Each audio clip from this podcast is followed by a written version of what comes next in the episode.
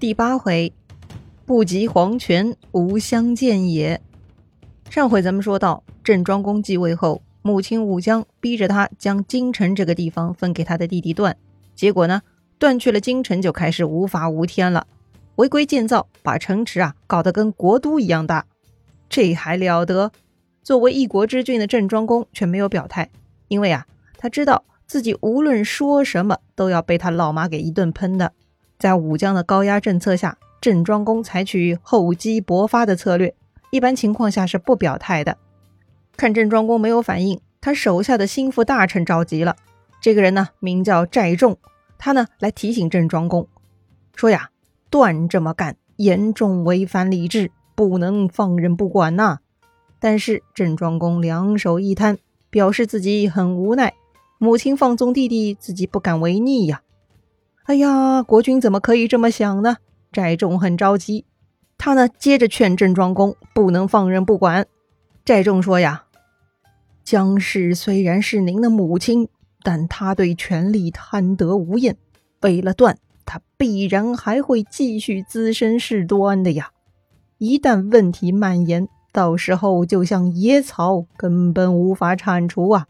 您不能这么宠着弟弟呀。”郑庄公呢，却摇了摇头，叹了一口气，说了一句流传后世的名言：“哎，多行不义必自毙呀。”意思就是不义的事情干多了，必然会自取灭亡的。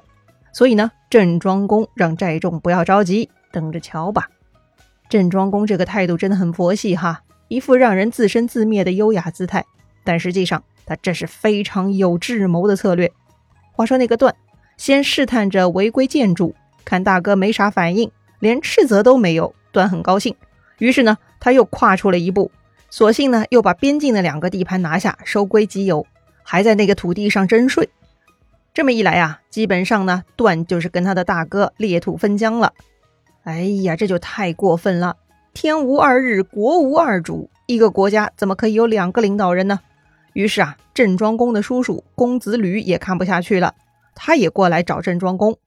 公子吕问郑庄公：“一个国家不能有两个主君，现在段也在指挥边境了，国君您是怎么打算的？您是放任不管，想让位给段吗？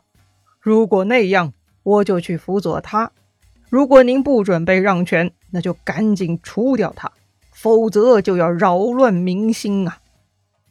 这个公子吕的提问还是挺有策略的哈，给郑庄公做选择题。不过郑庄公不是小朋友，他拒绝选择。他呢还是很淡定，摇摇头啊，说不必如此，他会自取灭亡的。公子吕也无奈退下了。那么到底郑庄公葫芦里卖的是什么药呢？哎，他这就是在憋大招呢。再说那个段干了这么多事儿。发现大哥是一动不动，一再容忍自己。段呢没有觉得这是他大哥的胸怀，更不会认为这是他大哥的策略。他呀以为大哥是懦弱愚蠢，所以呢这一年也就在鲁隐公元年五月的时候，段呢准备好了造反的兵器人手，跟自己的老娘武姜谋划串通，正式准备起兵讨伐郑庄公。哎，这就算以怨报德了啊！段造反的消息呢，被郑庄公拦截到了。这个嘛，就算实锤了。这回郑庄公不会继续隐忍了，他终于正式下令，让叔叔公子吕率军两百乘去讨伐段。这里说的两百乘呢，是军队的规模，乘写作乘车的那个乘字哈。两百乘呢，就是两百台战车的数量。通常啊，每一乘呢，有一百人的规模。这一百人中啊，包括车上甲士三人，车下部族七十二人，后勤二十五人。说起来呀，这个公子吕呢，也是段的叔叔啊。这个叔叔就奉命带了两万人来讨伐自己的侄子了。面对国军的镇压，跟着段造反的京城那些人就开始动摇了。他们呢，纷纷开始投降，又反叛了段。果然呢，就像郑庄公所料，段其实是不得人心的，手下军队溃散，无力对抗，段呢只能逃跑。他一口气逃到了燕，啊，就是燕陵这个地方哈。这回呢，郑庄公不客气了，他亲自跑去燕陵教训弟弟，把弟弟打败了。但这个段呢，并没有战死，他逃脱了，逃去了附近的另一个国家，名叫贡国，在今天河南省辉县市。说起来呀，贡国也是个地位比较高级的国家，是七州七十一封国之一，跟鲁国一样，国君呢是伯爵，很有地位的。所以段逃去贡国还是比较安全的。逃到贡国以后呢，他就被称为贡叔段了。之后啊，他再也没有能回归母国，客死异乡了。哎呀，本来在郑国好好当一个公子，还能经常跟宠爱他的母亲见面，哎，挺好的嘛。偏偏他们娘俩心黑，想要抢班夺权。结果好了吧？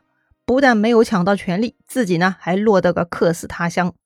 对于他们兄弟相残之事，《左传》做了解释，说孔子称郑庄公为郑伯，没有用尊称，是带着贬义的。当哥哥发现弟弟有错，却没有好好教导纠正，这是哥哥的失职；而段也有错，不是弟弟该有的样子，所以呢也没有称他为弟弟。郑伯和段呢，就像两个仇敌的国家一样相争。所以呢，用了“克”这个动词。当然了，这是孔夫子站在儒家立场上对此事的评价，如同“养不教，父之过”这样的儒学名言哈。对于犯错呢，往往首先谴责的不是犯错之人，而是他的尊长。一大一小有冲突，总是先要责怪那个大的不懂事。这种思想嘛，固然有它团结互助的可取之处，但明显也会滋养那种不负责任、没有担当的坏习惯。说回来啊，孔子的这个评价呢，还是很影响后人的。后世很多人分析郑庄公，都认为郑庄公不是善类，很腹黑。他明明是可以提前制止弟弟的，却故意放纵弟弟，让弟弟变得越来越坏，为所欲为。等问题发酵，郑庄公才名正言顺彻底赶跑了他。可见郑庄公够黑的。这种说法嘛，就是把问题看得太过简单了。一个是亲娘，违背亲娘的名誉代价太高了。另一个是受宠的弟弟，太多约束不一定能管住他，说不定还会让弟弟想出更多花招来。所谓道高一尺，魔高一丈嘛。所以郑庄公就算提前劝导弟弟，也不一定能制止武姜和段的，反而会让郑庄公提前背上不孝不爱的恶名。那么最终到底鹿死谁手还不一定呢。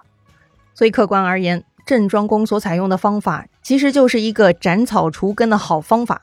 另外嘛，烂好人思维也是要不得的。什么是烂好人呢？就是被欺负了也不能反抗，而是忍受着，并要想办法感化坏人。哎呀，帮助坏人变好，这就是所谓的以德报怨。孔子的要求就好比是啊，受伤之人呢，不但要自己疗伤，还得替伤害他的人洗涤灵魂。如果不这么干，哎，这个人就不是好人，活该受伤。哎呀，这也太难为凡俗之人了嘛。按照今天的眼光，郑庄公明显干得漂亮啊！凭什么他老娘要偏心弟弟，常年精神虐待哥哥呢？哥哥为此反击，很正常嘛。说到底，罪魁祸首应该是他们的老娘啊！其实我很喜欢这个故事。从战略上说，郑庄公的胜利在于欲使人灭亡，先使其疯狂；从人性而言，郑庄公又没有赶尽杀绝，也算是仁至义尽了。郑庄公这个故事呢，其实是一个很好的成功案例，值得学习呀。好了，言归正传，郑庄公在关键的时候出兵，一把扑灭了弟弟的造反。虽然成功了，但是呢，也确实怒气难平。把弟弟赶走之后呢，那个不爱的老娘呢，郑庄公也不想见到了。这还算是亲娘吗？居然让弟弟对自己下死手，郑庄公是无法原谅母亲的行为。于是呢，就把这个武姜从国都送去了郢城。郢城啊，在今天河南省襄城县的东北。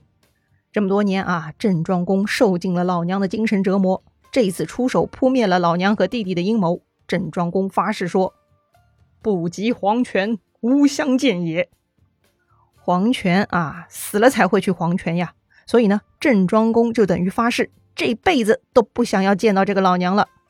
嗯，这个处理呢，确实是可以理解的。但是啊，在那个年代。一个国家的国君这样对待自己的母亲，传出去嘛，名声还是不太好的。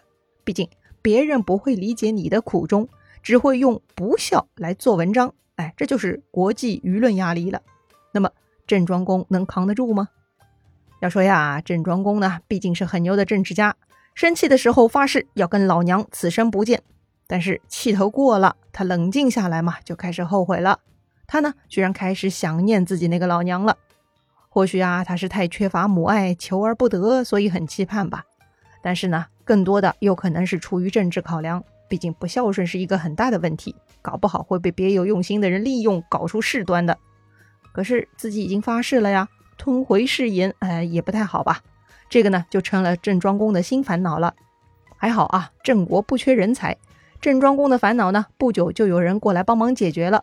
这个人呢，叫尹考叔，他呢就是庄公安顿他老娘的郢城的地方护卫官了。尹考叔知道郑庄公的烦恼呢，就想来献计。于是这一天，他故意带着礼物来拜见庄公。